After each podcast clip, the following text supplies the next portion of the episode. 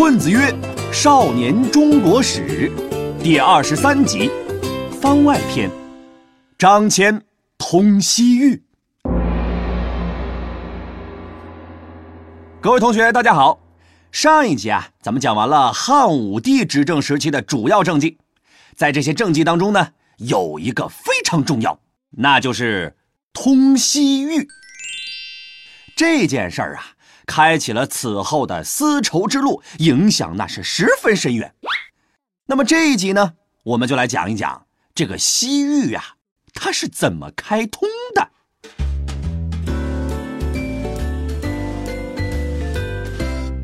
要讲西域呢，就得先讲讲咱们的老邻居啊，匈奴。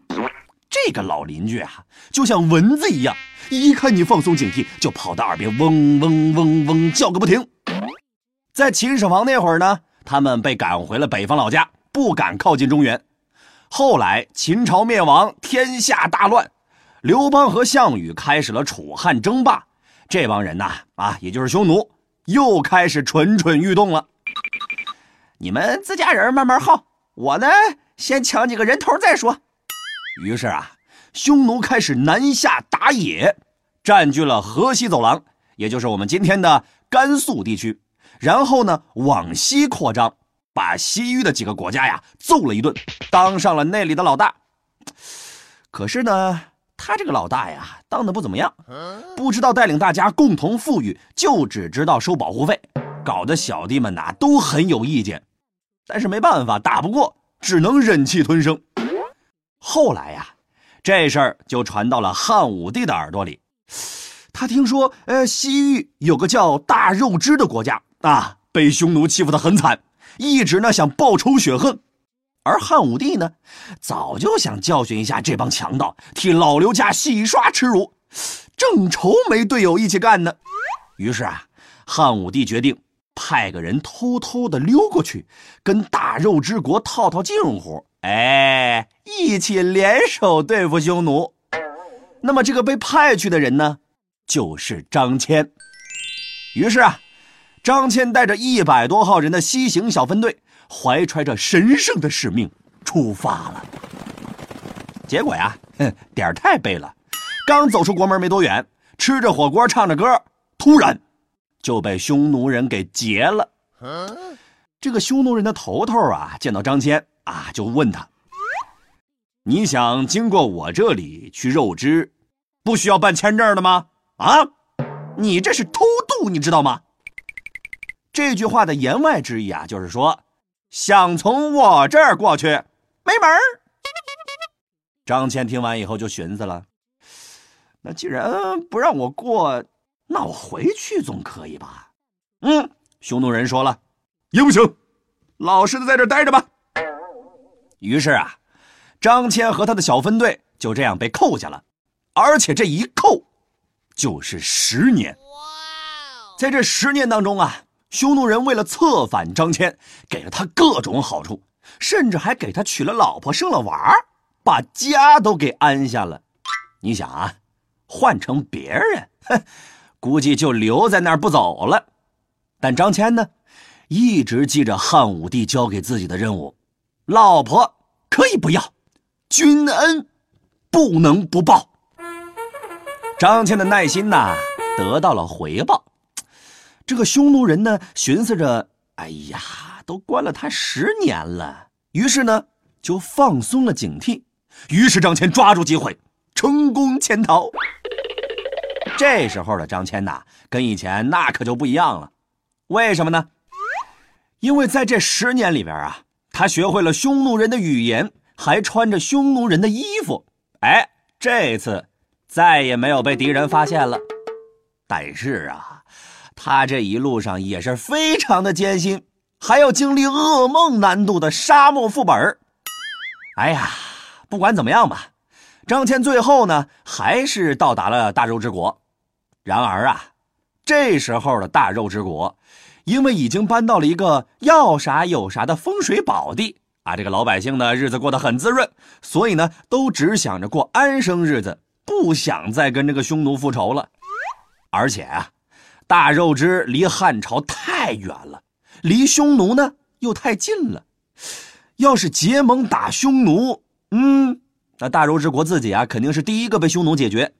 所以啊，大肉之国决定，我们不结盟，你还是哪儿来的回哪儿去吧。就这样，张骞在大肉之国待了一年多，这嘴皮子都磨破了，还是劝不动国王。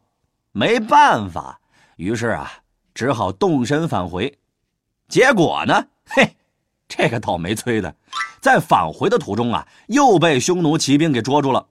不过这才还好，只关了一年多。匈奴人呢，就发生了内乱，张骞呐趁机逃走。在离开十三年之后，他终于回到了长安。虽然张骞呢没能完成这次结盟的任务，但是这次出使西域啊，却打开了中国和西方沟通的大门。哎，为什么这么说呢？因为啊，这个张骞不只是去了大肉之国，还在沿途啊走访了几个国家。跟那里的国王喝喝茶、聊聊天哎，唠一唠家长里短，并在回国之后呢，把西域的详细情况汇报给了汉武帝。那么这些信息啊，不仅让汉朝对西域更加了解，也为出击匈奴做足了功课。后来呢，张骞呢还参加了汉朝和匈奴的战争，打过几次之后，哎，匈奴就被赶出了河西走廊，退到了西域那边。带着那些小弟啊，一起对抗汉朝。那么这一次的张骞出使西域呢，让汉武帝尝到了甜头。于是啊，汉武帝让张骞第二次出使西域。这次的目的啊，是劝说西域各国把匈奴给踢开，然后呢，跟汉朝组队一起玩。这一次呀，张骞可有底气了，带了更多的人和大量的金银财宝。每到一个国家，就给那里的国王吹风。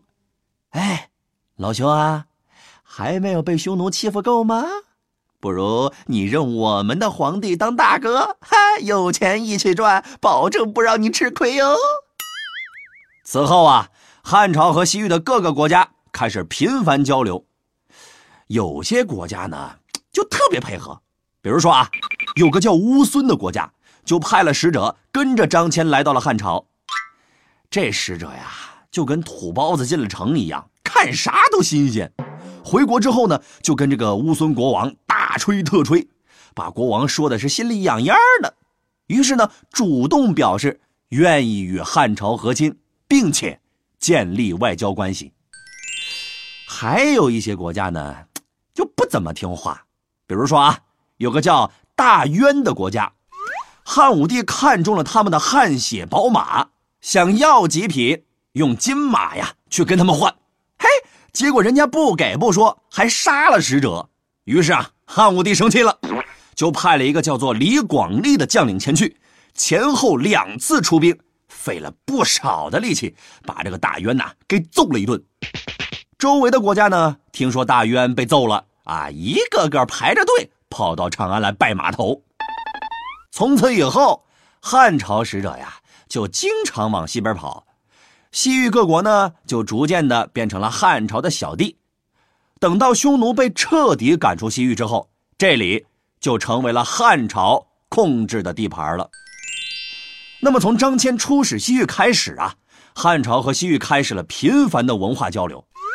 张骞出使西域走过的路呢，成为了一条主干道，中国的丝绸就是从这里销往国外。所以啊，这条路也被叫做丝绸之路，而西域的一些物种呢，啊，像什么葡萄啊、核桃啊、胡萝卜呀、地毯之类的，也是在这时候啊传进了中国。总之呢，丝绸之路的开通，大大促进了汉朝和西域的经济发展，是件利国利民的好事而开通丝绸之路的第一功臣，嗨，那就是张骞。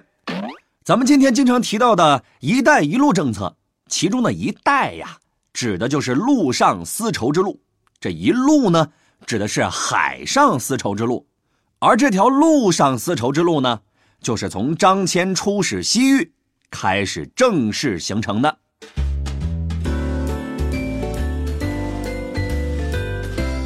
好了，我们来总结一下这集的内容。为了联合西域各国对付匈奴，汉武帝两次派张骞出使西域。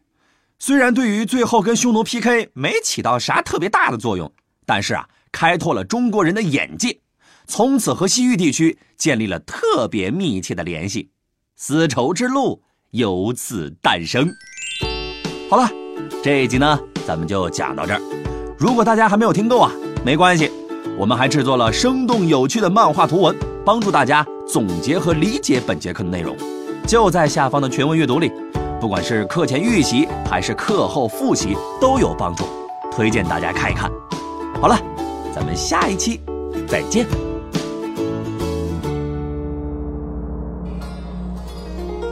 尧舜禹夏商周，春秋战国大乱斗，一个秦，两个汉，三国英雄点个赞，东西晋，南北朝。